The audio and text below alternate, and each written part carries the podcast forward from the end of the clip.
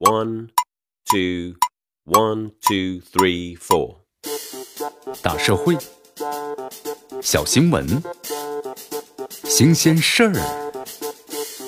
天天说。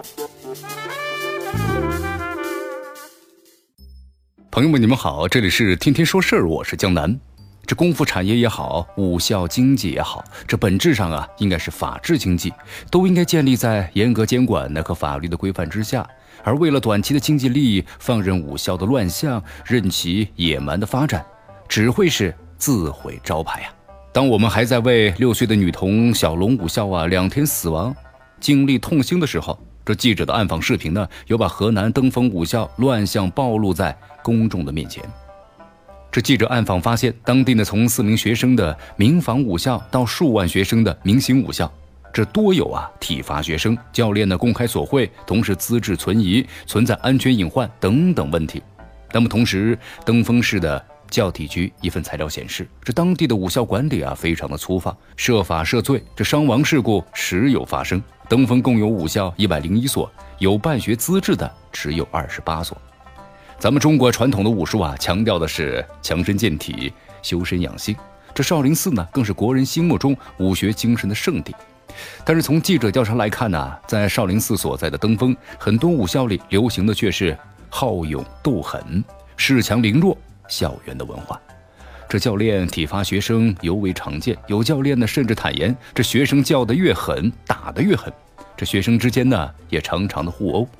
在此氛围之下，这部分武校俨然成了法外之地。你看，多个学生被打残，甚至呢致死的现实，也不禁让人心生啊，这样的武校是教人还是毁人呢？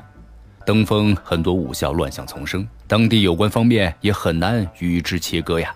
根据报道，在一百零一所的武校之中，这经过审批具备呢办学资质的只有二十八所，习武场所六十所，没有经过批准的十三所。除了二十八家具备办学资质的武校之外，那么其他的练武场所呀，那么都是借资质办理学籍。既然已经掌握了大部分的武校都属于是非法办学的详细资料，那么当地的有关部门为什么没有采取相关的监管措施呢？对于其中存在的体罚、校园暴力还有受贿等等乱象，又是否有不作为的问题呢？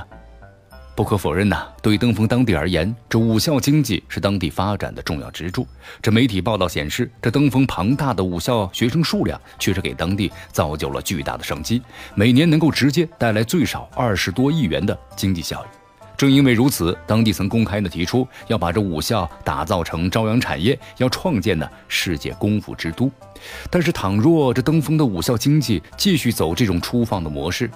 任由其野蛮发展，这朝阳产业恐怕离夕阳产业就不远了。这功夫产业也好，武校经济也好，这本质上那都是法治经济啊，都应该建立在严格的监管和法规的规范之下。你为了短期的经济利益，对武校乱象睁只眼闭只眼，其实啊，这就是自毁招牌，只会让登封武校背负难以洗刷的恶名。这乱象啊，依然频繁的发生。希望当地尽早的建立完善监管、权责清晰的长效治理机制，将登封武校这个行业全部拉回正轨，让其在法治化、规范化的轨道上正常的运行。